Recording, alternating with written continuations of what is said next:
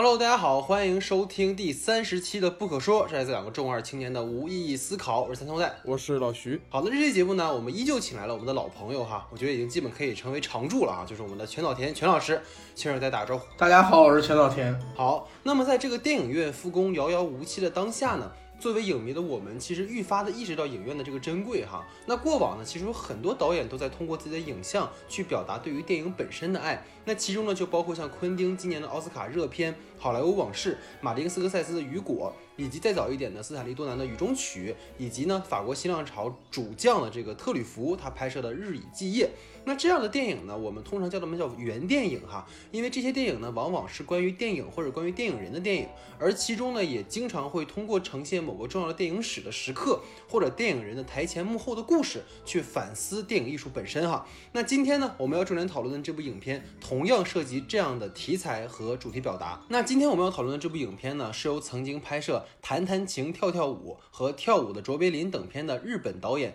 周访正行执导的新片《默片解说员》。那本片呢，在今年的第四十三届日本电影学院奖上，总共拿下了包括最佳导演、最佳剧本在内的七项提名。在七十四届每日电影奖上呢，获得了包括最佳男主角和最佳美术在内的两个奖项。去年年末呢，本片在上海和杭州两地举行的二零二零中日新片展之日本新片展单元做过展映哈，当时呢就收获了很多的好评。同时呢，也有新闻说本片是有望引进中国内地的。但是呢，受到这个疫情的影响哈，估计这个影片会不会上还是个未知数。那几乎每天刷微博都能看到很多朋友在求这个片子的资源哈，可想而知本片有多让人期待了。那在卡斯方面呢？本片的两位男女主哈都是日本的九零后人气演员，男主角染谷俊太郎的饰演者呢是这个成田凌啊。那之前呢，他曾凭借这个虽然只是丢了手机和。比布利亚古书堂事件手帖两获四十二届的日本学院奖的最佳新人奖。那女主角丽媛美子的饰演者黑岛结菜呢，之前曾出演过井户亮和满岛光主演的爆款日剧《对不起青春》，以及真人版的《穿越时空的少女》等作品。那除了两位主演之外呢，本片还有周访导演御用演员。竹中直人哈，那他在片中呢是饰演青木馆影院的老板青木富夫。那值得一提的是呢，竹中直人先生在从一开始和周访导演合作作品，直到这一部《默片解说员》，每一部作品里的名字都叫。青木富夫哈，那本身的这个青木富夫又是这个现实当中是一个日本很有名的演员啊，曾经和小津安二郎啊，包括成来死前导演都有过合作哈，想必这个也是周访导演个人非常喜欢的一位演员了。那片中呢，饰演青木馆老板娘的青木丰子的这个渡边惠里，之前呢还出演过周访导演的弹弹琴跳跳舞哈，在那部作品里面呢，渡边惠里还和竹中直人搭伴跳过舞。那片中呢，饰演这个青木屋对手影院菊老板的这个叫菊重藏的啊。是日本的老牌男演员小日向文世饰演他女儿的这个菊琴江呢，是这个国民女神井上真央。另外呢，饰演警长木村忠义的是中生代男演员竹野内丰哈，也是日本的老牌男神了。那毕竟呢，这是一部迷影电影哈，所以说片子里面还有很多直接和电影史相关的一些导演出场哈，比如说这里就包括像这个池松壮亮饰演的二川文太郎，以及山本耕史饰演的影片开头在拍片的这个牧野醒三。二川文太郎呢是主要活跃在上个世纪二三十年代的一个电影导演哈，其作品呢包括像《恶魔之星》和《江户怪贼传》。而这个牧野醒三则是被称为日本电影之父的导演哈，是日本电影最早的开拓者。那他在日本的这个地位呢，就等于说我们中国电影史里面拍摄出第一部电影的这个定军山的任庆泰哈。影片最大的演员彩蛋呢，是在片中播放的默片《茶花女》当中的这个女主角玛格丽特的饰演者是导演本人的妻子哈，也是日本非常著名的舞蹈家和演员草艺民代女士。那本片的编剧呢，是曾长期和日本鬼才导演。三谷幸喜合作的片导张三，那这就不难看出哈，本片的故事透露出了浓浓的三股喜剧风格的原因了。那本片的故事呢，主要聚焦于有声片来临前的默片时代。那个时候的日本电影院在播放电影时，还需要一位叫做活动辨识的人。在一旁给电影配音。那影片的主人公染谷便是一位从小崇拜活动辨识并热爱电影的男孩。当他长大后呢，误入一个诈骗团伙，而后带着一笔赃款逃到这个青木屋电影院之后，那一连串令人啼笑皆非的故事就此展开了。那正式开始我们讨论之前呢，惯例还是希望大家能够多多支持我们的微信公众账号 S D 的光影不污，那里呢有更多不可说的内容、影评文章和我们的电影干货分享哈。那公众号的具体名称和二维码都在节目下方的简介里，还请大家多多关注。那下面进入到我们正式影片的讨论环节。好，那我们今天的第一组话题呢，是由我带来的哈。那影片当中呢，其实从这个染谷的角色塑造到他与这个美子的感情关系哈，在我看来他似乎都在影射着某种真实跟虚构的这样的一种讨论。而这种讨论，在我看来，它其实也直接指涉着电影里面关于荧幕真实和现实之间关系的这样一个问题哈。所以不知道二位是怎么看待这样的一个表达的？我觉得，我觉得这个其实是非常有意思的一个点，因为我觉得这个关系其实也是辨识这个职业在这个电影里面它。表现出来的样子吧，因为便是其实他的他的身份其实就是一个在所谓电影的虚构与电影院之间真实的一个桥梁的关系。因为在这个片子里，你看他展示出来的便是这个职业，其实它不仅仅是服务于呃电影的。它其实更多成分是服务于观众的，因为你会看到，比方说那个坏有点坏的那个便是高良健悟吧，然后他演的那个便是，其实他更多的时间就是在给给他的观众散发魅力，然后影片也会拍说有多少的女观众单纯的就是为了看他来到电影院的。而且其实便是跟观众之间建构起来这些关系，大家大家很多人为了看便是而来看这个电影，他们这种观众对便是的这样一种信任关系也好，对他的喜好也好，这种东西其实已经在这个片子里面，你很很很明确能感觉到便是这个身份其实就是电影的虚构和观众这样的两个环境当中的一个桥梁，甚至于在之后有一个非常明显的镜头，就是那个墙被那个保镖打撞破了以后。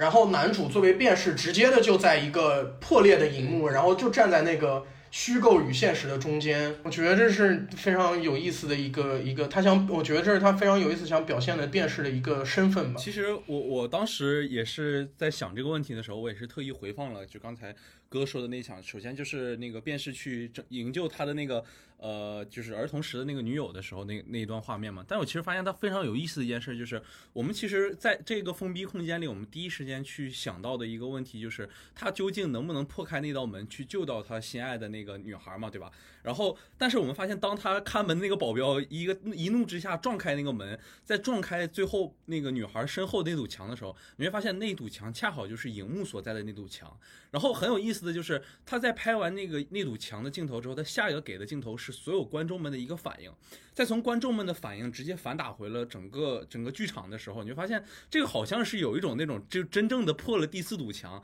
而且当时就是这个男孩就是拉起了女孩之后，他有个镜头就是他直直视着镜头，仿佛代表着就看到了这中间的那种观众是那种感觉嘛。就可能我觉得这是也是一个呃。有一点就是作者的这种像一种击破第四堵墙这种恶趣味的一种致，就是一种呃致敬性吧。然后你看到在最后一个镜头的一个全景里的时候，正好是一条小路，呃，荧幕里的小路，然后现实中他们在那个墙的那个夹缝之间向着门外走去。其实我觉得就是像影片中其实出现了有很多很多这种这种虚实所能结合到的情景，而且就虽然说是默片嘛，但是我们可以看到的是，它这样默片展示的。环境一直都是在那样的一个像剧呃舞台式的那种，呃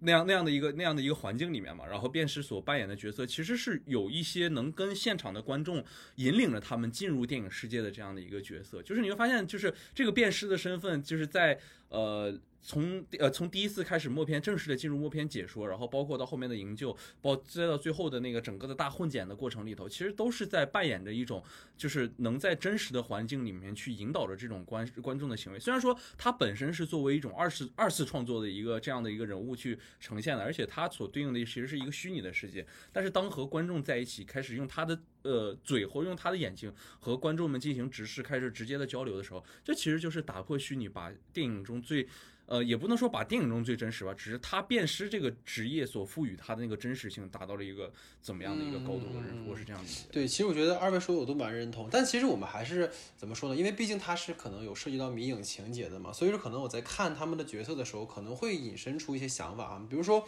可能刚才我一开始说，就关于这个染谷的个人身份上来讲，他其实是为了生活，然后假扮成了一个活动辨识。就他当然他本人是喜欢这个，但他一开始刚到二五年的时候，其实是他在假。扮成那个山冈去四处解说，而他本人其实并没有一个，并不是很有名，他其实是一个默默无闻的一个青年。这其实你就可以理解为，就是类似于说一个演员他去扮演一个银幕形象和其本人之间的一个关系。你比如说，你看观众喜欢染谷扮演的山冈，但这并不是染谷本人。这个你就想，就像上个世纪二三三四十年代的时候，你看，包括现在也一样。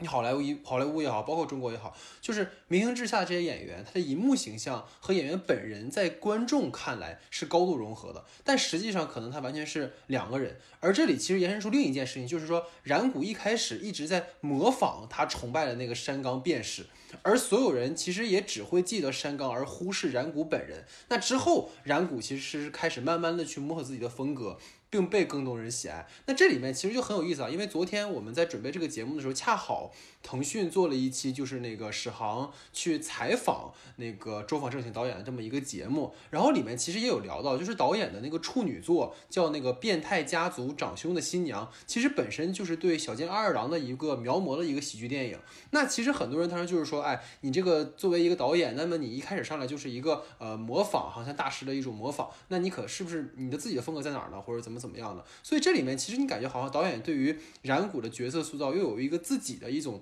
表达在里面，就是说可能我一开始出道或者我开始去做这个职业是对别的大师是模仿，但慢慢也会摸索出自己的风格。包括导演看后来像拍什么五个五个光头少年啊，包括弹琴跳舞啊，都能看出其实周访正行是拍出了一个可能在小金那个时代。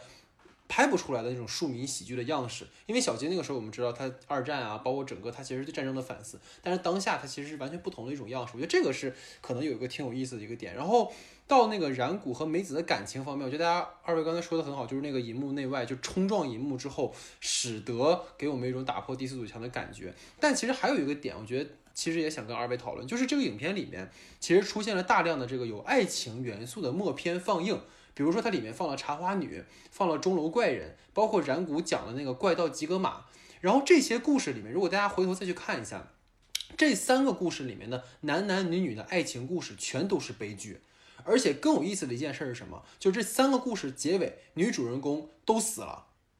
茶花女的主人公病死了，钟楼怪人主人公被绞死了，然后怪盗吉格玛是两个人同归于尽了，等于是。然后就是你明显的感觉，在这个片子里面，就是在影片前半段的时候，导演其实给观众制造的一个假象是什么？就是染谷和美子他们最后一定会一起逃脱这一切，然后变成亡命鸳鸯或者什么样。但现实是什么？现实是染谷最后被抓入狱，而美子其实是跟二川导演去京都拍摄了，就是我们其实前面介绍过，就是那个。板东七三郎主演的那个《熊驴血》，这个片子里面被翻译为是无赖汉这个电影啊，然后成为了一个大明星。这里其实就是我刚才说的现实跟影像当中这种爱情悲剧，其实形成了一个非常鲜明的反差。你包括影片最后的时候，梅子去监狱看那个染谷，两个人其实并没有见到面，只是蜻蜓点水的带过。所以现实当中他。不会有电影里面那么史诗和浪漫的情节。我觉得导演在这里面其实是有这样的一个主题表达的。不知道二位对于这个影片里出现的很多默片的段落，对于这个影片本身故事的一个关系，不知道有没有什么看法？嗯，我觉得其实这个，嗯，我当时不觉得他那个爱情跟爱情之间是一个呼应，我其实觉得爱情跟整个他的这个命题就是一个呼应吧，因为，嗯。我我其实觉得这个片子本身底下有一条很沉、很很浓厚的一条伤感的悲剧情节在里面，因为其实辨识也好，或者说，呃，这个影片里面的这些角色身处的那个时代也好，其实是一个注定会被替代的时代吧。这么说，因为因为因为站在站在七八十年以后的的现在去回去看的电影史的时候，你会发现。他们那个辨就是辨识也好，或者说那个时候的电影文化也好，就是一种会被注定会被取代的东西。尤其辨识这个职业，就是一个注定会消亡的东西。我觉得这个本身就是一个非常悲剧的一个，呃，的一个的一个类似于宿命感一样的东西。所以我觉得，其实某种程度上，这里面默片的这些爱情片段也是在呼应这个东西吧。而且，其实说到这个爱情，其实本身也是因为他们爱情本身就来自于。呃，他们共同对电影的喜好，但是其实你会在一开始的时候，我记得两个小孩儿，然后在树底下，然后两个人聊他们喜欢的电影，然后那个呃梅子就在那边说，我喜欢什么什么电影，什么什么电影，然后男主会男主就开始说，我喜欢哪些哪些辨识，哪些哪些辨识，然后女主其实当时就已经说了一句，说你喜欢的不是电影，是辨识人。我其实这也是，我觉得这也是这个，嗯，你可以说是这个爱情当中的一个特征也好，或者也说是这个电影的故事的特征一个也好，它本身是带有一点点悲剧色彩的。而且其实包括染谷这个角色，他的身份其实就跟辨识这个身份一样的。他一开始，因为小丹我记得刚才提到，他这个身份一开始是一个虚拟，呃，是一个伪造的身份。他是以他是以假装山冈去，对对，可你可以说他坑坑蒙拐骗，他是去帮别人犯罪的那样一个身份去开始他的辨识生涯的。但是这种伪装感，你会发现，或者说这种呃不踏实感，其实并不是他一个人的东西，因为到了后面，他跟真正他真正跟山冈在那个酒吧喝酒的时候，山冈跟他说过，说在外面的地方，呃，活动影像已经被叫做电影了。然后他说，电影好像不是一种需要被解说的东西。然后便是我，然后他开始怀疑说，我们在做的辨识这个工作是不是本身就是不应该有的。然后其实我觉得这层概念跟他跟染谷一开始的那个呃伪装辨识的东西，其实有一点点呃奇妙的呼应吧，对我来讲，因为他们某种程度上都是一个，你可以说它不应该存在在那里的东西，或者说他一定要伪装自己，而且你嗯，其实到那个时候有一点点染谷所一直追求的这个东西，本身就是一个带有一丝带有一丝虚拟也好，或者说带有一丝悲剧性色彩的东西也好。就他们两个在结局的方向去扩展的话，我其实觉得，就是如果我们觉得里面存在的爱情段落，仿佛如果是那种，比如说像正常的爱情类型的那种片子去看待的话，可能是呃会出现那种两个人呃由由由由于前面的铺垫嘛，两个人在同对两个人在童年的时候又是这么如此的相爱，然后遇中间又遇到了这么多的阻力，甚至都出现过呃这个人给他抓到监狱，然后把那个女的卖掉这样的情景出现的时候，大家都会觉得这两对苦命鸳鸯可能走到最后的结局是一个互相去殉情，要么就是真的重归于好走在一起的这个片段。但其实蛮蛮出人意料或者蛮反类型的，就是他其实走到最后的时候会选择了一个让两个人保持着这这样的一个距离，然后以一个牛奶糖去结束这样一段感情的这个这样的一个方向吧。而且可能第一次的时候就是嗯男孩去偷到牛奶糖，然后给到女孩带给她幸福，然后你包括到现在可能也是，就是男孩去呃。去演假的辨识，然后去偷偷窃赚钱，然后用这样的方式，然后再可能遇到女主这样这样的一个世界，就可能中间都是有这样的一定的这种对应的情景是在的。但是呃，男男生可能亮亮入狱的时候，然后给女儿女呃女孩创造了一个非常给梅子创造了一个非常好的一条路，能让她去接紧接着走下去的时候，其实你可以发现，可能嗯，对于爱情有更强的寓意的同时，可能就回馈到这个整个片子里来说，就是这样的一个辨识身份，或者是这样的一个呃，对于虚拟世界这种不控不可控性吧，就是在这里也也算是一个体现吧。就是这个职业可能最后永远都是走到落寞，你完成的这些事情，在这一刻开始，可能也都是嗯、呃无功而返的这样吧。我可能觉得他也会受到这样最后的一些影响，而且这个辨识的身份可能在这里也是若有所指的吧。而且其实唐最后就承担了类似于像《公民凯恩》里面那个玫瑰花蕾的感觉，就是我跟你最美好的记忆都在我们小时候 那种感觉，我们最美好的记忆都在我们最初相遇的那个时候那种感觉啊。啊，其实提到就是两个人最后的结局，因为你去看，因为因为刚才我说到了嘛，就是两个人一开始你就会发现，女主是完完全全一心爱电影的，然后男主是爱辨识的，然后女主最后去做了演员，嗯，她是真真正正投身了电真真正正的电影，她是投身到了真正的电影艺术里面去，然后男主去了监狱，然后其实某种程度上，男主的结局就跟辨识一样的，因为他最后变成了一个时代的尘埃，被关在了你你可以说它放在了仓库也好，放在了某个地方也好，它已经不是一个呃大众的东西了。对，是是等于说最后辨识也也留在了那个过去嘛，然后 女演员代代表着未来，对吧？而且这个就是，而且其实有个很有意思的点，不知道二位有没有发现，就是那个梅子她小时候她有个小盒子里小盒子嘛，然后里面就有一个那个默片时代那个嗯女星，就是那个玛丽毕可夫的那个照片。我觉得那个可能也是有一个对她未来可能有走向的一个影射哈，这个确实是还是他那个盒子的封面好像对对对，所以可能结合我刚才第一个那个话题哈，我觉得刚才其实老徐提到一个点非常好，就是说他其实在呃两个主人公在那个从局那里面逃出来，然后打破那个银幕的时候，会给我们一种打破第四堵墙的感觉。而这个片子其实不仅仅在那一个情节上，它整个影片在橙色布景上面都给我们一种很强的这种舞台质感，包括就是我们所谓的一种渐离效果哈。就我不知道二位感觉说这个是导演的有意而为之，还是说经费不足 而导致这样的一个情况？听听二位的看法。找了这么多大明星，肯定不会经费不足嘛。对，我觉得他当然，我觉得这是导演有意为之，但是我其实我自己也并没有很明确的知道，嗯，很明确的怎么讲，因为我很明确的想明白导演具体的意图是什么。因为其实我觉得有很多种解释他的方法，比如说你可以说这种呃舞台剧也好，这种里面比较夸张的表演方式也好，是一种模仿模仿默片时代电影的气质的这样一种做法。或者说，你也可以说他这种，他想拍的东西本身就不是，就是有一点空中楼阁性质的，它就不是一个生呃更加生活化的东西。因为辨识这个职业，就像电影里面包就呃包括我们刚才聊到的，辨识这个职业也还是一种，它太特殊了，它没有能在呃呃电影的历史当中一直存下来。它其实某种程度上就是一个舞台上的东西。我觉得这些方面。或者有可能说都有吧，因为本身周访正行之前的电影它不这个样子，就是他之前的电影都是偏向于更加写实一点，更加呃生活喜剧一点的感觉，所以我觉得这个。还挺有意思的，就是看到老戴提这个问题的时候，我也在想，就是为什么就是通篇下来，呃，总是给我带一种很强烈的这种舞台剧的那那种那种感觉，就是就是很感觉，首先就是因为它，嗯，媒媒就是默片这个媒体介质，它就是在影院里完成的，然后大家都坐在台下，然后去欣赏这个片子的感觉，就是。无论是他在这个电影院里头，或者是在其他的地方的时候，就是由于很夸张的这种肢体表演或者这种动作形式，总是能带给我这种很强烈的，仿佛整个片子都在话剧场里的这种感觉嘛。但我当我回头再看第二遍的时候，我就发现其实他有个预示的是什么？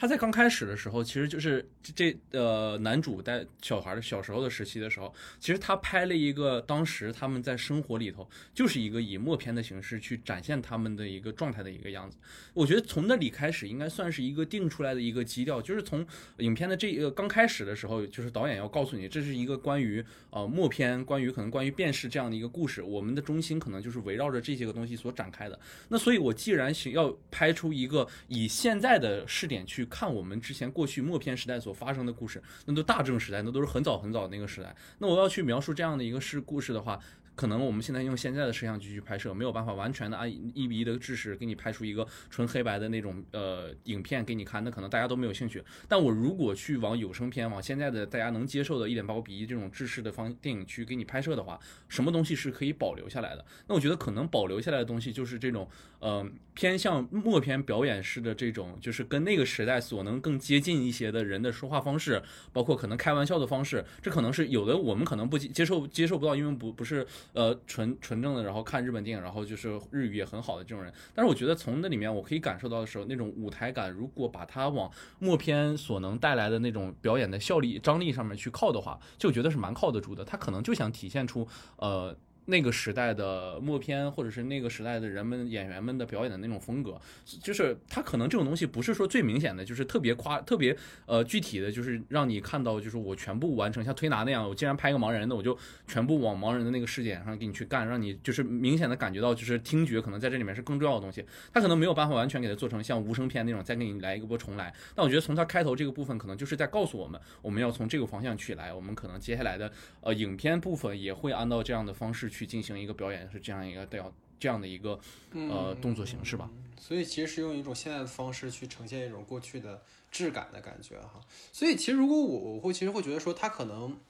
如果落实到影片的文本里面哈，有一种解读空间是什么？就是其实影片里探讨了一个核心问题是什么？就是活动辨识它是否是对电影艺术本身的一种破坏。而导演的这种就是强调故事跟观众的这种距离感，像我们说为什么要强调这种距离感，就像刚才说的这种美术场景，你一看可能就觉得，哎，它不真实。那我会觉得说，他这种刻意营造的距离感，可能是为了让观众去意识到影片里所发生的一切，可能并非只属于那个时代。那刚才我其实有想说，他可能是对那个时代的一个啊、美好的过往的一种想象或者是怎么，但是其实我会觉得说，他可能是想告诉我们，你现在看到这种置景的，它这种所谓的呃人工感，其实是要告诉你说，它不仅仅在那个时代因为辨识会发生这样的问题，而在我们当下。对于电影艺术本身也会存在这样的很多的问题。你比如说这个片子里面，就是染谷自创的那个解说电影的方式，将那个南方的罗曼史其实从一个爱情史诗说成了一个喜剧嘛。这个其实就很像我们当下的什么，就是在互联网时代，我们出现了很多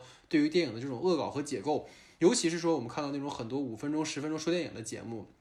他会带上主播自己的那种很强的情绪啊，包括那种观点输出啊，这本身其实就有很强行的把自己的想法灌输给观众的感觉。它其实是一种脱离文本的讲述，而这本身我们会觉得说它可能已经破坏了影像那个本身的魅力。所以我们讲说那种五分钟、十分钟看电影的感觉，其实就跟染谷在片子里面解说电影其实很像。再比如说，其实片子里面出现了那种混剪段落嘛，就是说，呃，包括当下的这种互联网环境里面，其实也有很多这种所谓的重构影像的方式。包括前两天我们三个在聊的时候，聊到那个 First 影展这两年的那个混剪嘛，其实都会把一些比如相同情绪啊，或者是类似戏剧动作的一些电影片段，去进行重新剪辑，然后赋予一种影像新的意义。而这里面其实就像我们说的，有一种解读空间是什么？就是在这个片子里面，青木馆由于这个胶片被毁，所以他们是急忙的拼凑出了这样的一个影像，而结果产生了很好的效果。其实，如果我觉得导演他有可能有一个野心，也可能是我过度解读哈，就是你对应到电影史里面，他很多电影技法的发明，包括很多所谓的浪潮啊、运动啊，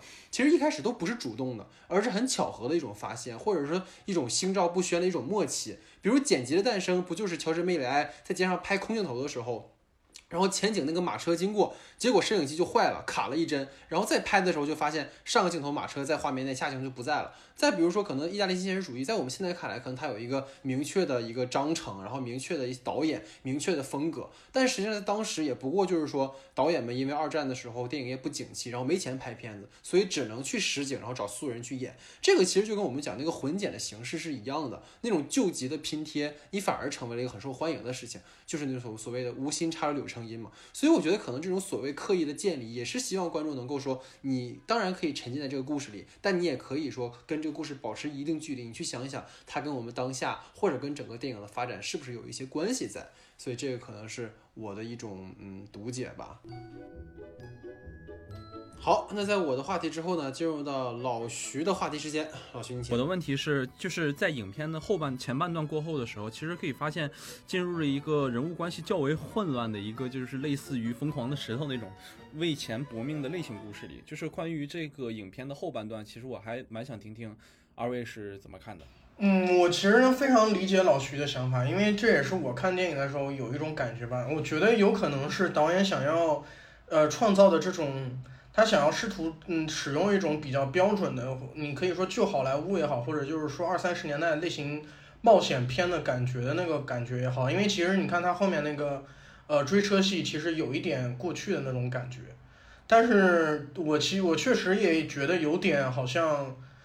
嗯，结尾结在那里好像有点奇怪，因为 尤其是那场戏，那场追车戏之前，就是就是呃，染谷在解说那个混剪胶片的那段，要要要就吊起来。我正感觉我的那个迷影情绪好像被调动在最最高潮的时候，突然好像就进入到了另外一个类型里面。我我确实当时也感觉有点有点有点奇怪。对对对，就以为他最后会推到一个天川电影院的那种结尾的那种感觉，然后就突然哎，就突然变成疯狂的石头了、嗯那种感觉。对对对，天堂电影院也好啊，包括像那个雨果也好啊，就是其他这些著名的旧时代迷影电影，但是你都不会觉得有那种感觉，就是这个片子有，而且尤其是它在让我迷影情绪在最浓厚、最浓烈，然后觉得哇，电影好美好的时候，突然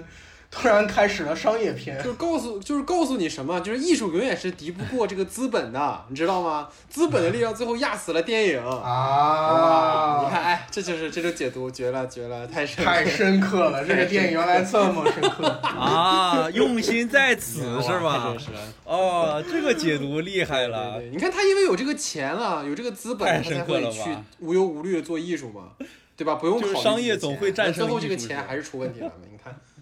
结结局了，这是问这个问题过了，还是出问题了？没有没有，算了。破案了。没有，我觉得其实确实是，刚才那个其实是我们硬给导演往回找补，但也不是硬找补吧，可能也有这个，可能导演有这个意思在啊。但我确实觉得说，呃，导演太过于把他的那个所谓的嗯类型，就是我们所谓的那种悬呃悬疑也好，犯罪类型，他太把那个作为一个主线去做了，而最后其实他那个抢钱的过程，其实确实是破坏了。刚才其实哥也提到了，他中间段落其实是在讲一个关于活动辨识的这样的一个和电影史相关的一个类似于我们说原电影的那样的一个故事。但是你最后为了让这个故事回到它那个主线，就是我们所谓那个偷钱的主线，就导致其实整个那个故事的核心矛盾其实跟这个默片解说员的身份其实没有关系。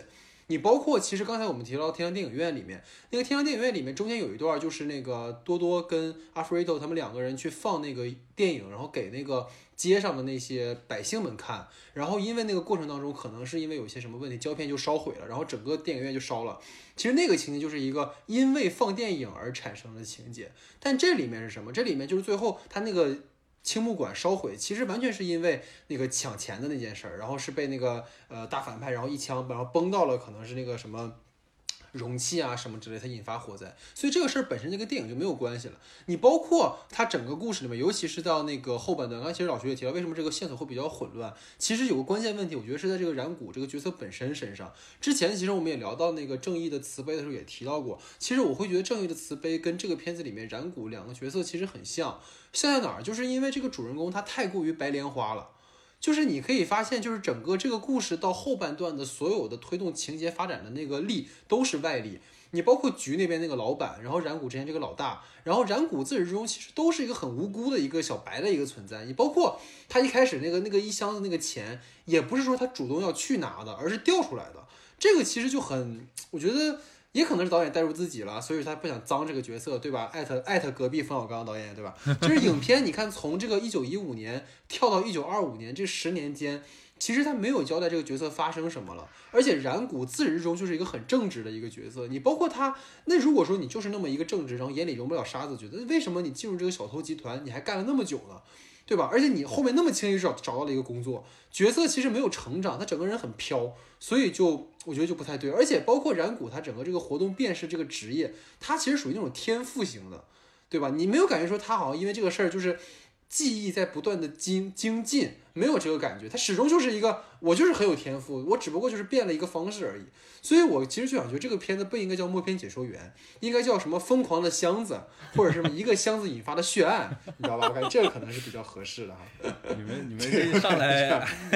这个又又又又又捧又又又又，你这一段意见里面有很多影射和那什么对，这个这个圈的范围有点太大了啊。嗯嗯嗯嗯。没有没有，其实我我说一点，我我自己很很确实有有一些困惑的地方。我其实该该困惑的点，其实跟刚才哥说的点也蛮像的，因为就是他衔接的那个时间点，他其实确实是在那个混剪结束结束之后，他一下子就进入了那个混乱的那个场面里嘛，就是直接进入到那个场面里，然后包括后来接所迎接的那些追车戏上面的时候，你真的感觉就是他在你所对这个东西最高点的时候，他忽然把你一下子拽进拽下去了，然后又进入到另一个类型里头，这个东西真的是。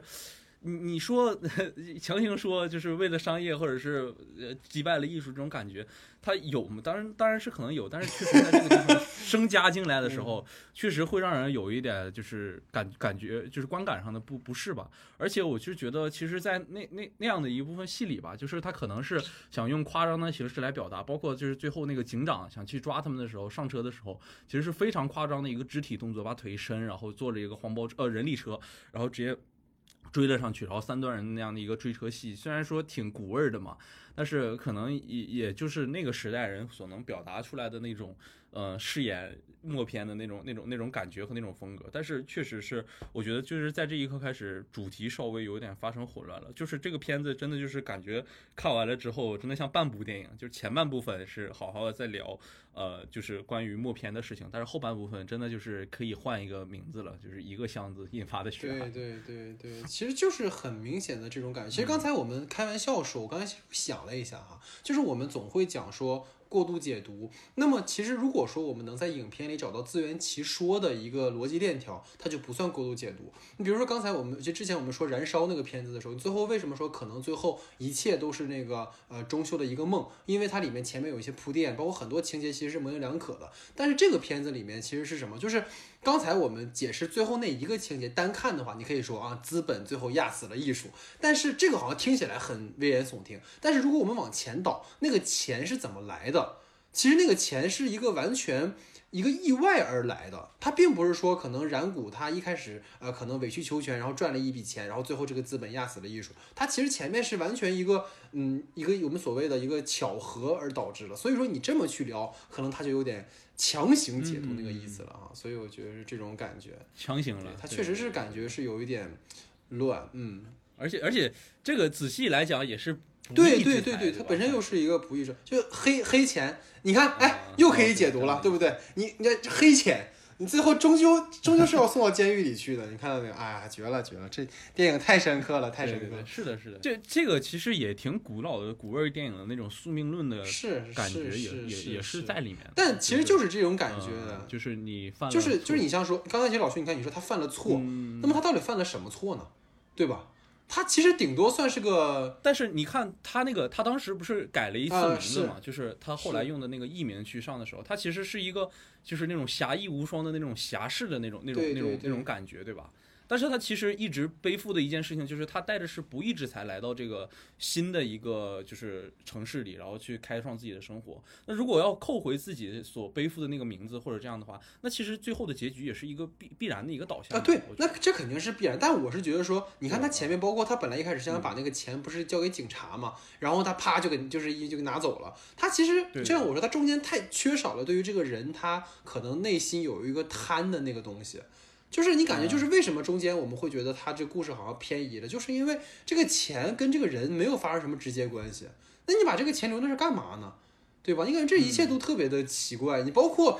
他对，好像他没有仔细的讲说男主需要钱。对，包括他到青木屋之后，对，就是那个也没有说谈他的工资是怎么样的。然后包括其实我特别想跟二位聊，就是他小时候的时候有个地方特别怪，就是他看过那么多的电视的一个演出，那么他的家庭到底是个什么样的一个情况呢？就是感觉好像好多人都是没太交代清楚的。但是，嗯，确实是，就是如果这样去考虑的话，他确实是男主的这一条线。但是我我记得有一个情节啊，就是他在当时去看钱的时候，他有一次曾经说过，他说如果说这个钱就是。如果说带就是这个钱用来带那个女主走的话，好像也是可以的。就因为他之前其实出现过就很喜剧之王那个片段，就问他你愿不愿意带我走，你养我不？然后就这样的一一个一个一个画面的时候，他说他要考虑一下嘛。你们记得啊？就是当时在那个夜晚的时候，两个人一起在那个小桥上走的时候，然后曾经说过这样的一个台词。然后他接下来他去看过一次这个钱，对，对然后好像就是呃也也能交代出他可能中间想平复，就是想导演想起来有钱这回事儿了，然后提对对，有是肯定有的，但是我也能懂老戴的感觉，就是男主好像在，我觉着可这就是到这个份上，有可能导演有有某种程度有意为之，就是男主的性格或者说他的人物设计，在某种程度上被符号化对。对对对对，嗯特别是。，老戴老说的也是这个问题。它更像是一种什么东西的代号，而不是一个非常真实的人。因为你会发现，有很多可以塑造的人物的方面是导演很有可能刻意没有去塑造的。因为导演本身他还是挺会写人物，之前那个弹琴跳舞里面，其实他对于那个伊索广司那个中年人的形象，其实是塑造的很好的。就是刚才包括刚才老徐说这个地方，其实都不太对，就是也不是不太对，就是老徐刚才说说他在考虑嘛，但实际上你想那个情节他是什么？他说我不能走。你记得吗？他不是说，哎呀，我想一想，我带不带你走？他说他最后是很对对对坚定的，我我要我要完成我的梦想，我觉得我这需要我，我不能走，所以就更奇怪了。是你说对啊，那那对 吧，但是你看，就是结合你和歌手说嘛，就是一是可能说人物确实是有一些较为符号化，然后再一个就是，如果我们仔细思考的话，他其实还有这样一个人物动机。但其实这个片子，如果我们压根儿不往，就是他其实不这个就是钱这件事儿，你看又是这样，就是钱这件事儿如果成为重点的话，它就全是漏洞。但如果我们只是放到那个对默片或者是迷影像来说的话，那那这个东西其实是可以不不去考虑的这样一件事情。就是我觉得它存在的问题就在这里，就是它前后差距的太大了，然后让让我们觉得它哪一边都抓不着头。如果我们去抓它较为类型那个元素的话，我们继续再仔细去剖析的话，你其实发现很多问题是解释不通，或者是没法去说的一件事。但如果我们从一个迷影像来说的话，其实很多东西又完全能说得通。这就是让我觉得在里面很混淆的一个地方，就我看起来也也是很不舒服的地方。就如果他让我去往那个路线故事上去靠的话，我反推我发现什么都不成立。但如果你是完全从一个名影像的一个角度去看的话，或者是前半段的故事来看的话，其实倒是可以。扭回来。对对对，就是能能形成逻辑。对，就好像有的角色被符号化了，但是你会发现到后面钱这个核心元素反而没有符号化，对对它反而你好像找不到它更深层的含义在里面了。嗯，是的，是的，是的。像就像我刚才说，我其实一开始会觉得说，这个钱可能就是一个麦格芬式的存在，就是你这个钱本身是里面是什么不重要，重要的是这个箱子可能作为一个悬念点留下来了。但实际上是最后还有那么实的，尤其是我觉得这个片子有个败笔，就是他中间让那个拉三弦儿那个人把这个钱给偷走了。啊，对就是，他硬把这个情节又拉回来了，其实没有必要给那个人那整个那一段。这个情节感觉有一点刺激刺激剧情推进的的目的设计的情节，它其实本身没有它本身的对对，就很刻意，就包括一定要把反派，就是反派一定要在楼下听到上面在弹琴，然后他一定要把这个钱弄丢，然后男女男主一定要把这个钱再找回来。而且其实其实本身反派就是就是拿枪的最终反派，他本身跟电影也没有关系。啊，是的，是的，毫无我。其实我其实一开始会觉得设想说，有可能高阳健吾演的那个坏辩士，或者说他呃也不能说坏辩士吧，就是性格不好的那个辩士，很有可能最后变成真正的反派。因为因为你这样的话，可以重新置入到你这个你的这个迷影也好，你的这个核心主题的探讨的领域里面来。但是其实最终的这个真正的反，或者甚至于包括像那个女的也好，就是局那个对方呃对对电影院的那个女的嗯，她其实也是在电影的这个话题领域里面来的。但是其实最后暴走的那个反派，他跟电影没有任何关系，也跟辨识没有任何关系。他完全脱于他他完全脱出了这个电影核心的这个主题之外了。对，就是包括你看，像那个，就是刚才我觉得说的很好，就是你那个高粱建物那个，基本上在那个阁楼上就被干掉了，然后那个就是真央那个角色，就最后其实也就是亲了一下那个，就好像是说我得到了你，然后我是这个关系里的主导什么的，就是好像也没说清楚，就是像你说两个跟电影有关系的人，就是都在中后段就下线了。然后结果留着最后那个大反派，然后举着枪，而且你知道，我其实觉得最后，哎呀，也是我过度解读一个点。其实你知道我最后很期待什么吗？就是最后他们俩不是在那个列车旁吗？这我以为最后会出现那种将军号里面那种情节，你知道吗？就主人公就扒火车了，你知道吗？就是那种哎啪一下，然后就火车定时的那种感觉，但也没有。各种那个电影上面什么火车大劫案那种情节，对对对对对，就是感觉可以，哎，有点那种，然后最后对对着摄影机一个一枪啊那种感觉，哎，他没有没有那么那个那个，反正确实是最后就完全落为一个。但但这个火车进来其实就对呀、对呀、呀、对呀、就是只要有火车就是，这是我觉得尴尬的地方，就是他又挑在那个地方又挑动了一下你的那种，你懂吧？就是就是你明知道所有看这个电影的人都本身会比较懂电影史的，然后你也然后大家也都知道那个那个插进来火车的那个那个那个地方会让人有一种哎，他会不会这样的那种猜想，然后最后变成了一个。你可以说稍显老套的吧，反正就是子弹没了的那个那个东西。所以很姜文了。所以就对让子弹飞一会儿，让人感觉就很不太爽。就一会儿那个火车过来，然后啪啪两枪，然后下来那个马走日来了，不是不是马走日张麻子来了，疯狂联动，完了，联动我们又提到冯小刚，又提到姜文，这就很复杂。而且其实那场戏里面也有，因为警察本身是一个迷影的人，就前面一直在提警察是是个非常热爱电影的人，但是他最后落到那个点，好像又有点对，就有确实就是很就都很都很怪嘛。就是最后如果说你是一个，就是你看最后其实是警察亲手把他所喜欢的一个活动便是送进了监狱。如果你照这个思路去说的话，好像又跟哥刚才我们讨论最后那个又不太合了。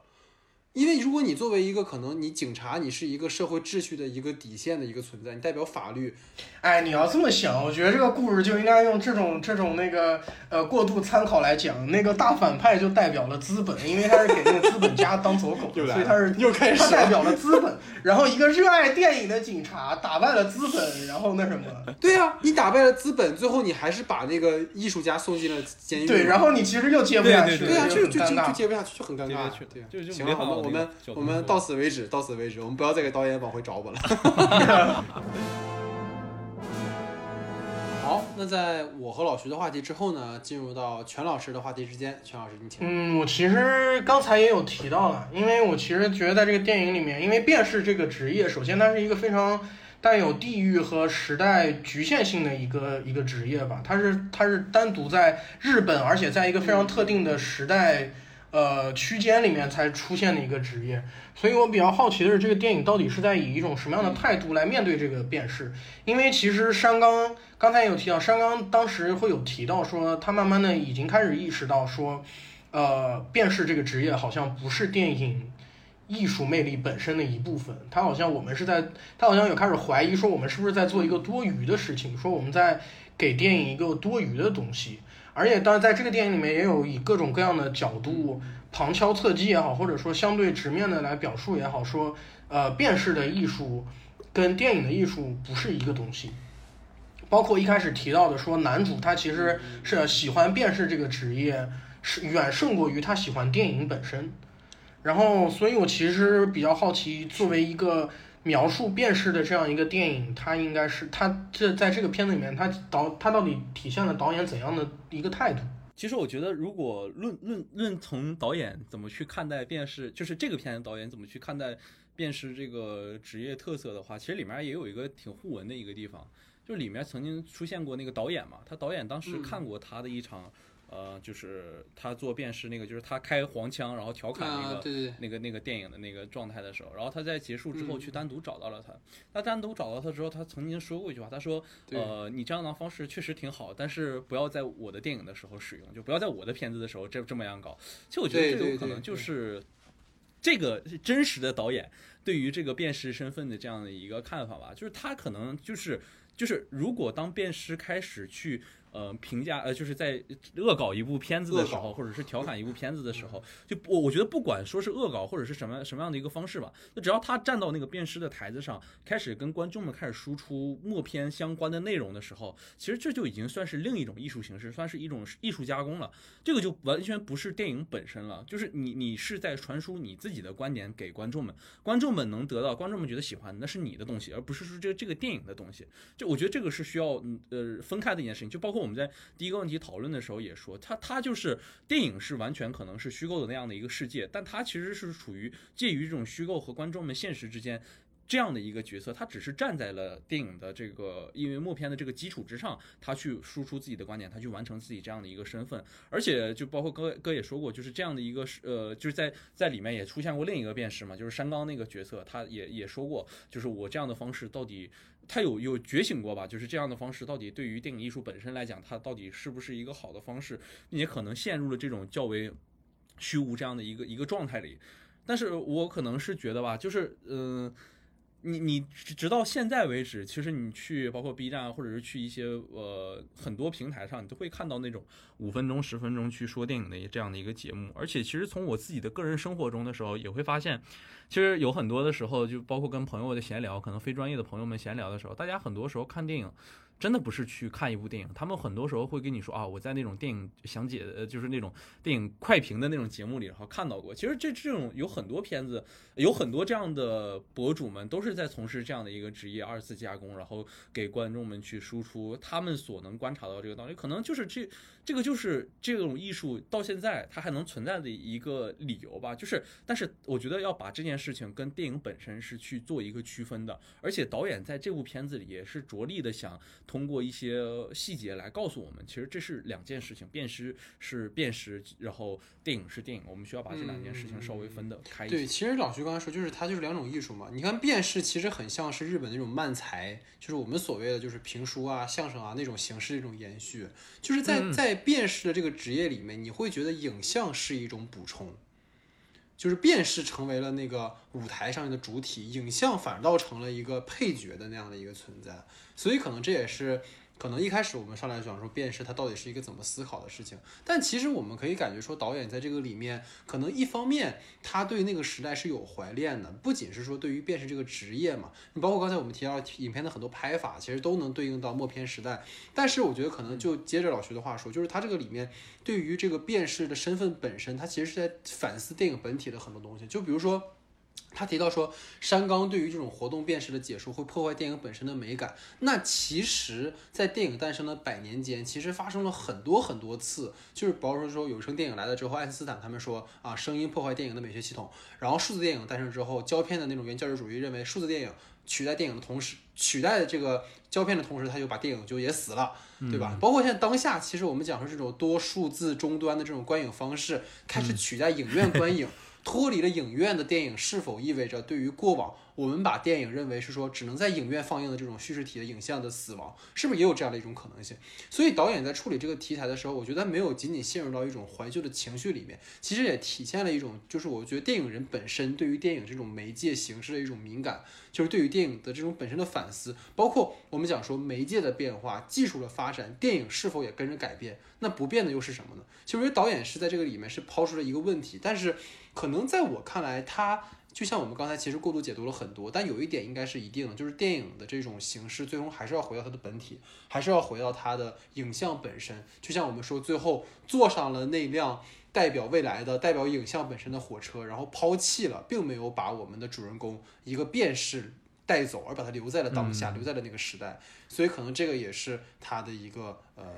反思在里面嘛。对，这是我的想法。我觉得其实就对于这个题材来讲，我觉得其实还是很有一个意思的一件事情，是在于就是说，电视它不是电影这件事情，其实是我们站在呃七八十年以后回头去看才会意识到的一个东西。就是说我们现在回头去看，然后我们会说哦，电视是电视，电影是电影，然后电影有它自己独自的美学，然后它后来也发展出来了。然后电视这个职业，你可以说它被时代淘汰了也好，或者被电影美学的不停更新去淘汰了也好。但是其实我觉得非常有意思的一个点在于，对于那个年代的人来讲，或者说对于，比方说他们见过，就是在他们看到别的电影之前的时候，他们会真真正正的认为便是就是电影美学的一部分。然后我觉得这个其实是，呃，在这个电影里面非常有意思的一个点，因为其实电影美学的变更一直都在发生。比如我们现在又重新进在站在了这样的一个时代交叉点上面。比方说十年前，呃十几年前的胶片跟数字之间的替代，然后我们现在会说，哦，VR 电影是什么样的？然后说包括那个呃黑镜的那个，就是那个叫什么交互式电影是怎么样的？然后包括说我们不去电影院，然后我们在电我们在电脑屏幕上面看的这些在线电影是怎么样的？我觉得这个是一个非常有意思的话题。然后我想我想听两位怎么想。就是对于我们来讲，我们在这个时候，我们在这样的时候，如何去，嗯，去区分什么是电影本身的美学，然后或者说，在这个电影，在在呃，在这个片子里面，在默片解说员这个片子里面，他有没有在讨论这个话题？我觉得这个可能他，在我感觉哈，其实这个可能是跟这个片子本身好像。是它的一个延伸话题，但其实就跟我们刚才讨论老徐那个话题的时候说的一样，就是它这个片子，因为它可能太过于兼顾这两个文本了，就像我们说的，一个是那种呃我们所谓的那个犯罪类型，然后一个是这种所谓的迷影类型，所以它可能就没有很。嗯，具体的去讲这样的一件事情，因为如果说真的要具体讲这件事情的话，其实像刚才我们提到那个二川文太郎，其实应该把他作为一个影像本体的这样的一个身份，或者说他的影像带进去，可能就是在这样的一些人看来，或者是作为那个局他的那个对对手那家，他们可能就不要放有活动辨识的影片，他们就是放纯影像。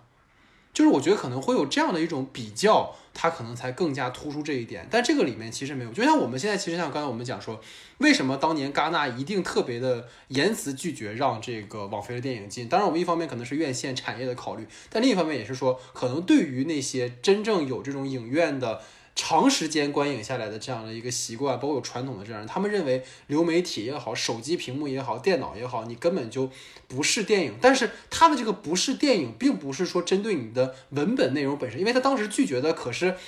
像我们讲说，他当时拒绝的是像《玉子》啊，包括后面像《罗马》啊像这样的一些片子，但实际上他们真正的那个纠结点是这个媒介的传播方式，所以这个可能也是说，如果在我们讲在默片解说员里面，他可能更多的去把这个事情带进来，我觉得可能会更好，但是实际上是可能是没有的吧。但是在我看来，你说电影是就是说他又提到了说电影的美学到底是什么的这个问题。他给了一个结论，对对对对，他其实给了个结论，就是其实一开始上来就告诉你说，那你说便是他把就是人们把便是当成电影，但其实电影本身不应该是这样，对吧？我觉得这个就就是一个，而且其实我觉得有一个让我不太理解的一个情节哈，想跟二位讨论，就是那个对于刚才我们其实聊了很长时间那个山冈那个角色，山冈最后走了，你你你们你们能懂我的意思吗？就是我其实不太懂，你知道吗？就是其实如果你把那个青木院那个地方当成是一个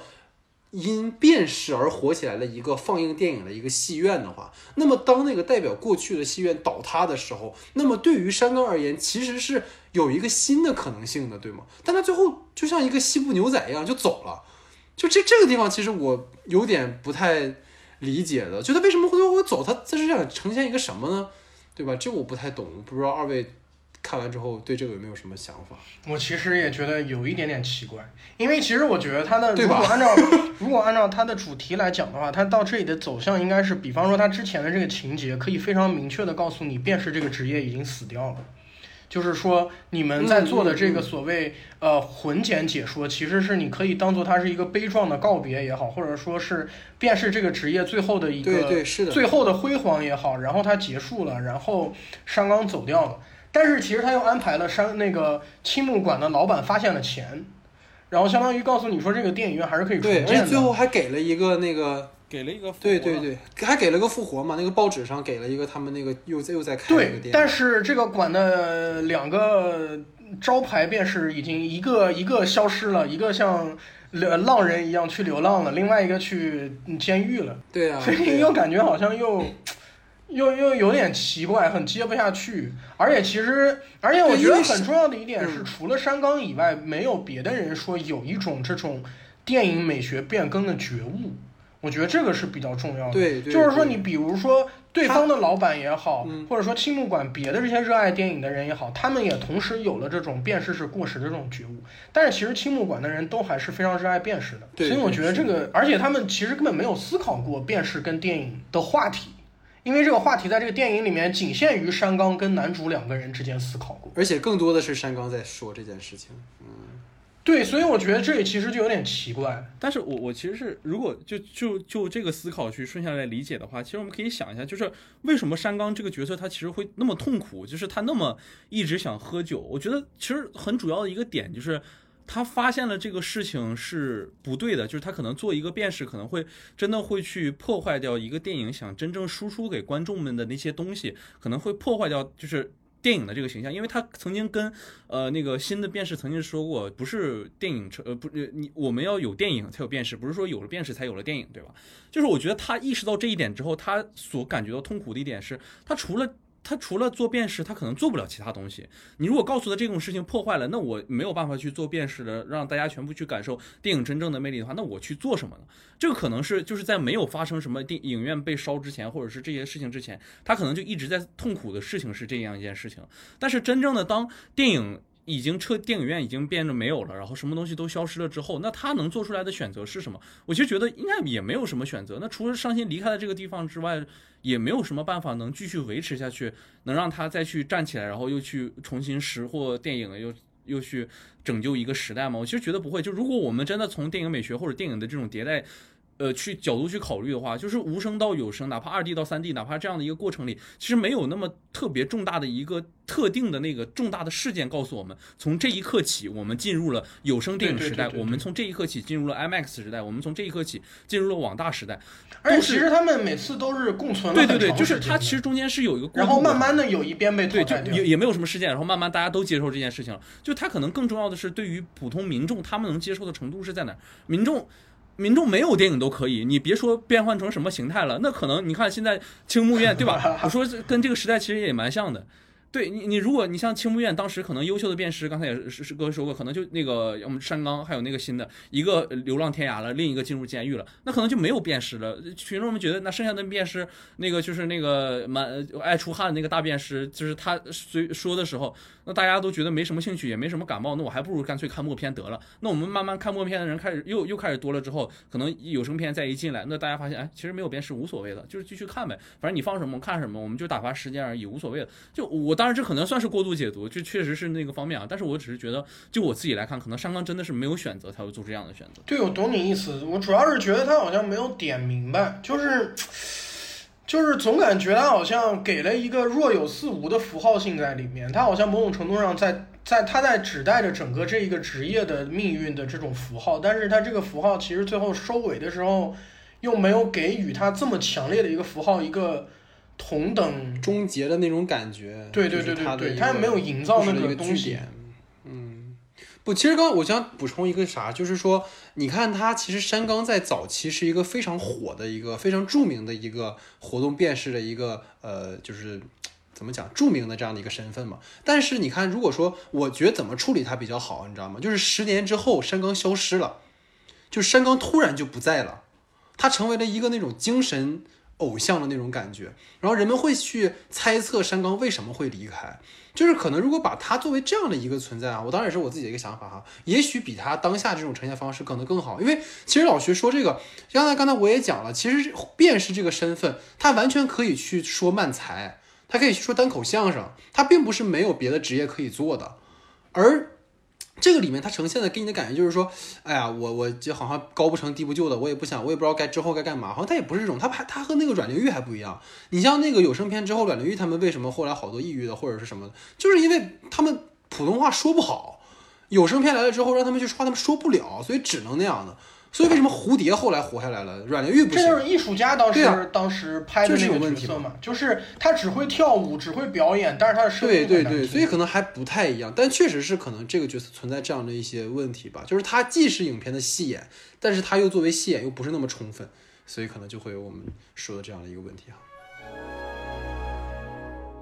好，那我们在主话题之后呢，进入到延伸讨论环节。那我们延伸讨论第一个话题呢，其实是这个全老师带给我们的啊，就是说，在这个电影呢，其实在呈现某个电影史的时刻的时候，其实我们会讨论一个话题，就是该用什么样的方式去呈现。那我们是用更贴近那个时代的影像风格呢，还是说用当下的电影语言去呈现那个时代呢？想问问二位对于这样的一个话题是怎么看的？对我其实觉得是非常有意思的事情，因为这些年也有很多这样的呃所谓迷影。把迷迷影也好，或者说它本身就拍摄一段电影历史为核心来好，然后其实这里面两，我觉得最极端的两个例子，其实就是艺术家跟雨果，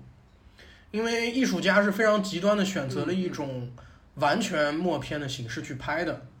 然后它只有配乐没有对白，然后采用了中间插字幕的这样一种形式，但是其实你在看那个电影当中，又会有一种非常微妙的建立感，你还是会觉得他是在用。二十一世纪的拍摄方式去拍的，然后你并不会真真正正的去让你完完全全重现说三十年代你去看那种卓别林喜剧时候的那样一种感觉，所以它其实是一个非常微妙的观影体验。你一方面又感觉好像是在看一个默片，一方面又完全不是在看一个默片。然后另外一个极端，我觉得是雨果，因为它是采用了完全三 D 的方式去拍的。而且他开场就用的那个非常长的那个穿越进楼的那个特效场景，特效，他非常明确的告诉你那个镜头就是二十一世纪才可以拍的镜头，因为那个特效非常的特效，就是他他非常明确的告诉你我们是在用二十一世纪的这样一种造梦的方式去去重现那个电影史。我觉得这个就是让我觉得非常有意思的一个话题。这两种是一个非常两种截然不同的呃观影体验，但是他们其实又对准的是。同样的一段电影历史，而且他们其实目的有类似的目的，他们都是想让你重新了解也好，重新体验也好，这样的一个电影时代。所以我觉得这是非常有意思一个问题。其实我我是这么觉得吧，就是如果我先从咱们这个片子上来说，其实它。我觉得他其实有考虑很多因素吧，就是如果说你想让观众们更能去接受这样的一部片子的话，就它里面已经做出了两面性。它第一个刚上来的时候拍那群小孩的时候，它就是用一比一那种默片的形式，加上穿插字幕的那种方式给你拍摄的。然后他到从那个拍摄现场去拍拍摄那个现场的时候，你就会发现他开始变了，变成那种呃彩色摄影的模式，变成了现代人所能接受的这种模式去给你拍摄。就如果单从视听语言上去分析，可能人们。接受就现在的人们去看一个一个多一个半小时的片子或者两个小时的片子，可能确实贴合现代人观影常态的这种片子，可能是比较好的吧。就是从视听上来讲，但如果说能。产生那种致敬，或者是那种完全跟过去的形式也是高度统一的那种片子的话，那可能就完全像是你去重看了一部呃十几年、二十几年的那呃十几年、二十年代那种片子，但只不过是套用了现在的一个故事的那种感觉，这可能中间还是存在着一个巨大的差异吧。而且我如果抛开这个片子本身来说，就是嗯，因为从视听这个视听语言上来分析，其实有很多电影最近都想从。这种形式上去做呃突破吧，你包括可能选用原型构图啊，或者是在包括到后呃后前段时间的时候，就是《山河故人》的时候，也是用了多种不同不同的画幅笔，然后去拍摄这样的呃呃镜头，去试图去诠释这种电影所能存在的这种时代感的这种东西的时候，你就会发现，嗯，如果我们是单纯的希望通过这种对比去产生这种呃。时代感，或者是产生这种因为镜头呃画框的变化所能带成这种这种这种是电影的这种进步感的话，那其实这种方式是可以去理解的。但如果说你在一定程度上就是为了去展现给观众，让观众们去能够接受这种呃方式，并且可能像这部片子里也一样，就是使用了很多商业化的情形和类型化的情节，去让大家更能去进入这种片子里的话，那可能嗯用现代的方式去诠释是一种更好的行为。但如果你是单纯的只是觉得非常迷影，然后想用那个时代的背景去套用自己的一个故事的话，我可能觉得延续那样的一个传统，可能也是能呈现那个时代的影像风格的一个很好的办法。其实我觉得可能还真的，就比如刚才说艺术家哈，其实刚我觉得刚才哥提到一个，就艺术家里面，他虽然说是用了一个默片的形式，但是他实际上很多的那种影像的拍摄方式、构图啊、景深啊什么的，其实都是后来才有的东西。对吧？其实并不是说那个时候，就比如说，你看那个时候他里拍到了很多景深镜头，其实是到国民凯恩之后，可能才会有更精进的一个呈现。它并不是一个严格卡死说。我要用那个时代那种风格去做，所以可能在我感觉吧，就是这个话题来讲，可能并没有那么强烈的说，你比如说是关于过去，你就要用过去的方式去拍，因为可能我们去说电影，它毕竟是服务于当下的观众的嘛。你电影的这种影变演变过程，其实包括技术啊，包括媒介，包括当时用胶片拍的那种局限性，导致它的拍摄方法是什么样子的。我觉得没有必要说你在当下一定要用那样一种方式去呈现，而且。我觉得有句话虽然说很精英主义啊，但是其实是就是很多观众其实更多的还是去看故事。当然，你你我们其实更多的，当然也不是说电影完就是就是要用电影不一定就是要讲故事吧。但是实际上，当你去讨论一个迷影的东西的时候，我觉得没有必要说你可能在影像上还要用那样的方式去包装，可能会有点刻意。但是我觉得刚才二位没有举的一个例子啊，但我其实印象很深，就是因为我本科。电影刚上大一的时候，我拉过一个片子，就是韦斯安德森的那个《布达佩斯大饭店》，它那个里面其实就是很典型的，就是其实符合全老师说的这种要求，就是它里面其实涉及了四个时代，然后导演在拍摄三几年的时候，其实是用了那种四比三的画幅，然后还用了那种我们所谓的那个时候，因为你没有办法摄影机很灵活的运动，所以它只能机内变焦去捕捉人的大特写啊什么什么的，但是可能到八十年代，然后可能包括画幅从一点。一点三三比一到一点八五比一到二点三五比一，它其实有一个很明显的一个变化。所以说那个片子可能它是基于它长的时代跨度，加上导演本来的这种迷影情节，所以才会有这样的一个呈现方式哈。所以我可能我这个是这么一个看法。所以其实结合刚才我们说到的那个话，就是所谓的迷影情节哈，其实就结合到了我们另一个话题啊。其实讨论什么，终究我们还是会聊回到我们自己的这个电影创作当中哈。就这个也是我们在开会的时候讨论到，我觉得还蛮有意思的一件事，所以也把这个放在我们的延伸讨论，跟大家去做一个交流。就是说，中国电影我们会发现甚少有这种所谓的原电影出现，就是刚才我也开始我介绍过，就是关于电影的电影，或者是关于电影人的电影，那可能真的近。四十年到五十年，我们看到过的为数不多的几部电影，就是像我们之前提到的这个呃《阮玲玉》啊，他其实是拍了一部这样的一个呃，里面有大量电影人出现的，然后包括就是关于讲阮玲玉一生的这样的一个故事。但除此之外，可能我们真的很少看到，我们看到过很多可能关于作家的电影，比如比如说你讲鲁迅啊，比如讲胡适啊，但是实际上我们很难在我们现在的一些电影里面去看到关于电影人的一些作品，所以也蛮好奇说二位对于这样的一个话题，你们有什么样的一些看法？嗯，我觉得对于我来讲有两方面的嗯因素，或者说两方面的东西，我我是经常觉得会想考虑的。其中一个就是我们这一代人的看电影的方式吧，因为其实像我们成长起来看电影，其实都是已经开始是呃盗版 DVD 啊，或者说在网上搜盗版资源了。我们其实已经不是在电影院里看电影的方式了。然后我觉得这个其实是个有一点伤感的东西，因为因为你失去了那种，你可以说它是仪式感也好，或者说电影本身的。呃，它作为一个艺术作品，它的那种光环性的东西也好吧，就是，嗯，大家我们现在对待电影好像会变得更随便了，因为它变成了一个你在网上二十分钟下载看完删掉的东西。但是对于以前来讲，就像这个电影里面重现的那个样子也好，它电影本身其实是一个带有某种社交性质的盛会，大家去聚集在一个这样的地方，然后去观观赏一个这样的东西。然后这个行为本身就会带有它本身很光辉的历史，然后，然后再加上我们其实现在尤其很少很很很少可以在电影院里面真正看到老电影，我觉得这也是一个很伤感的事情，就是我们的电影院里面很少真正再会重新去放像呃神女啊，像呃十字街头啊，或者说就像呃。嗯，三十就是第三代也好，第四代也好，这些导演他们拍的电影，然后我们其实呃很少有机会让大家再去看到这些电影，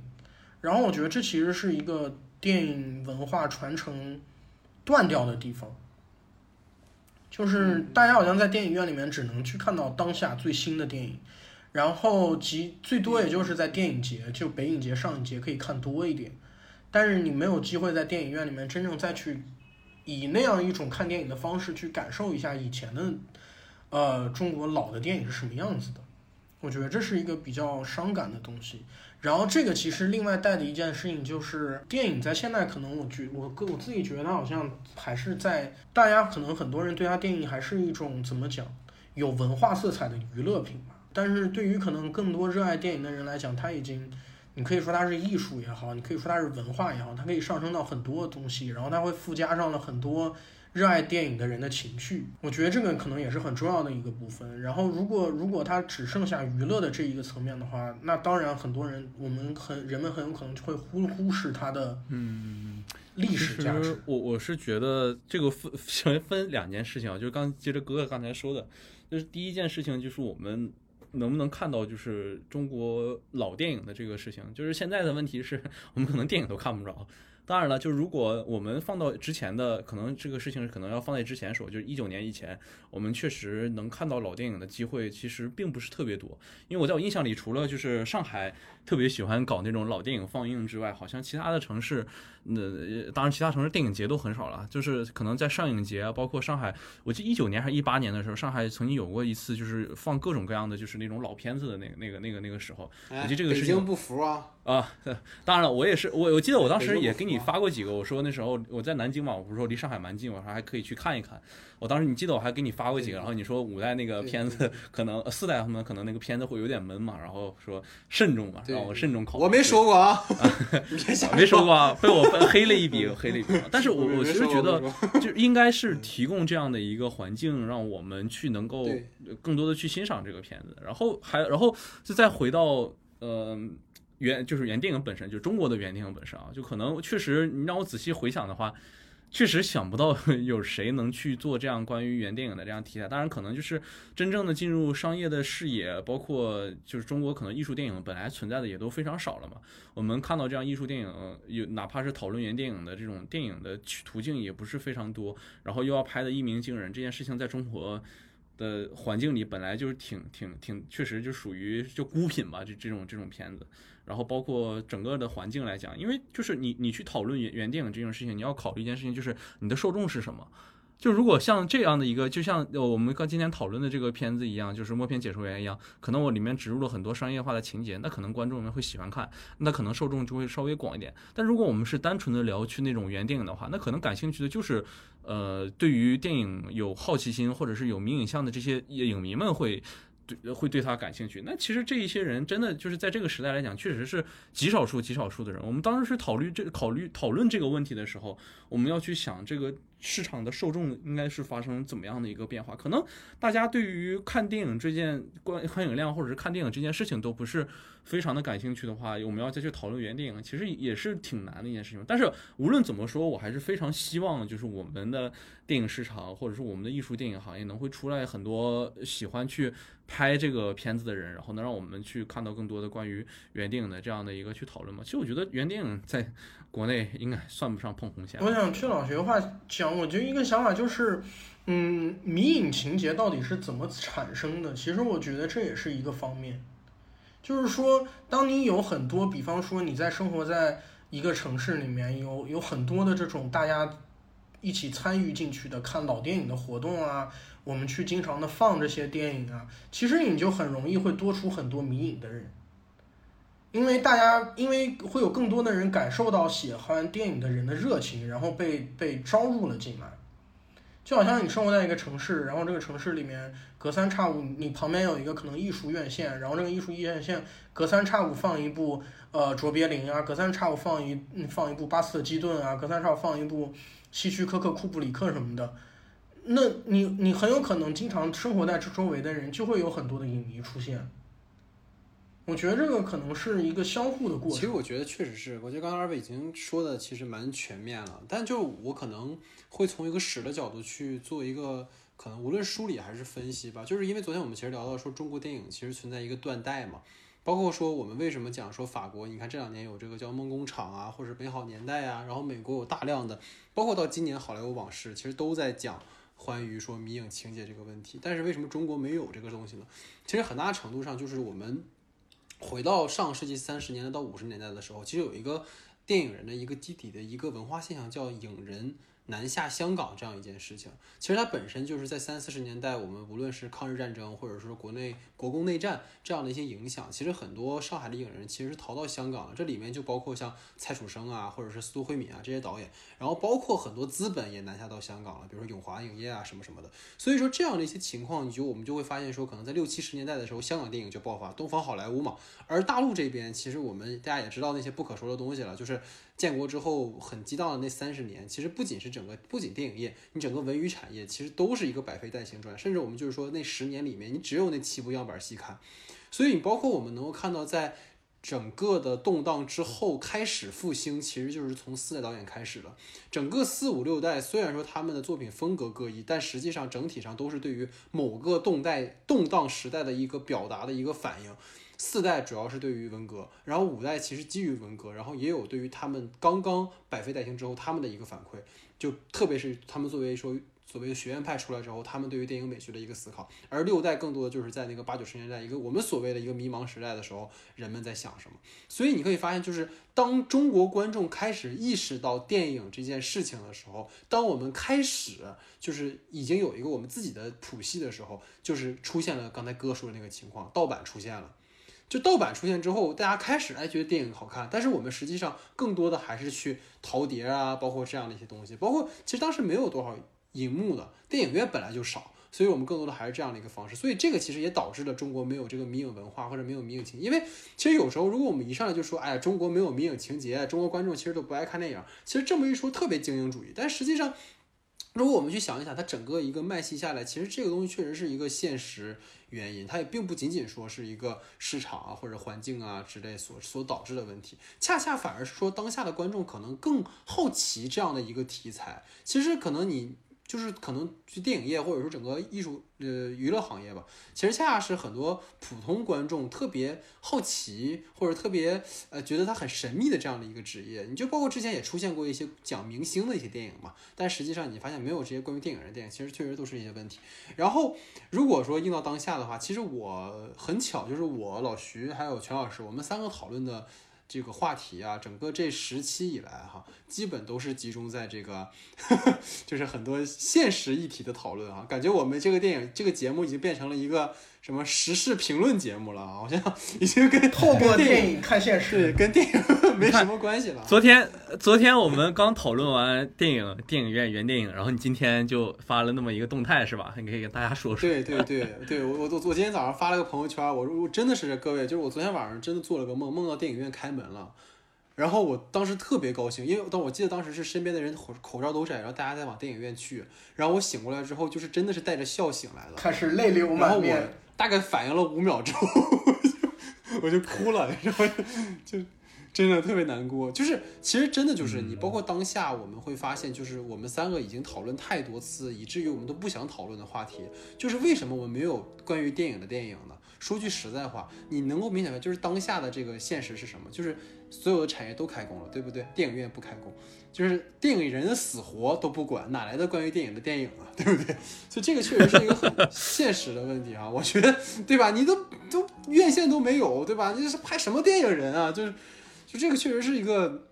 可能也很伤感的一件事情嘛。就像刚才全老师说的，不过刚才其实我们也聊到了哈，之前我们我和老徐在聊那个犯罪分子的时候，其实也提到那个程耳导演嘛，他那个新片就是不浪漫，对吧？它里面其实是有一个对假导演去演假导演的一个 一个东西的啊，所以所以我们其实倒还蛮期待。但是呢，说心里话，我们电影院不开门，我们去哪儿看呢？对吧？所以说，好像最后又落回到了我们整个围绕着我们节目整个这些期的这样的一个话题哈。那其实呢，我觉得最后我们还是想跟大家去说一说哈，因为毕竟是我们的第三十期节目了哈，然后也确实过得挺快的，就是一下就三十期了。但是我们也是希望说，在三十期之后的讨论嘛，我们还是更多的回归到电影本身。其实我不知道二位的感觉怎么样，今天这期可能恰恰是我整个这一段时间来聊的，反正是最爽的一期节目了。对，因为他回到了电影本身，就像我觉得当时全老师刚来。呃，不可说，他录的第一期我印象很深是《寄生虫》，然后那期节目其实全老师就提到一个点，就是当时《寄生虫》讨论的时候，其实就有很多话题是针对说，哎呀，这个电影怎么技术原因没上啊，或者说为什么我们只能看盗版啊，或者是字幕组的问题啊，好像我们都没有讨论关于电影本身的问题。当时全老师上来的第一个观点，当然就是说，我们其实希望电影的归电影，我们就讨论关于电影本身的话题。所以我们也是借由今天的这样的一部关于电影的电影，也是想要说回到我们的初心，就是我们可能一会儿节目结束我们三个人一块儿，一个人买一块大白兔奶糖，握在手里面，反思一下自己。对，其实我真的是，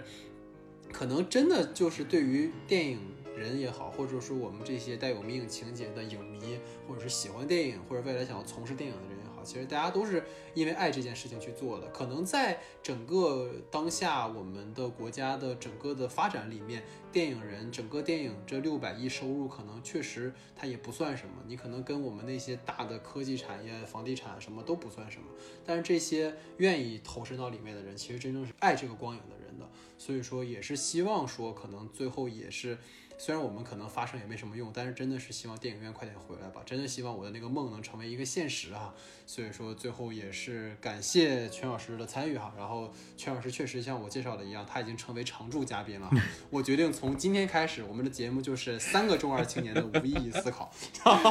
这么一个情况啊。原来你在这个时候要宣布重磅新闻。嗯，对对对，三个中二青，三中中二青年。所以整体上我们这期节目就是这样，然后也感谢大家一直以来的收听，希望我们的节目一直做下去。那我们就下期节目见。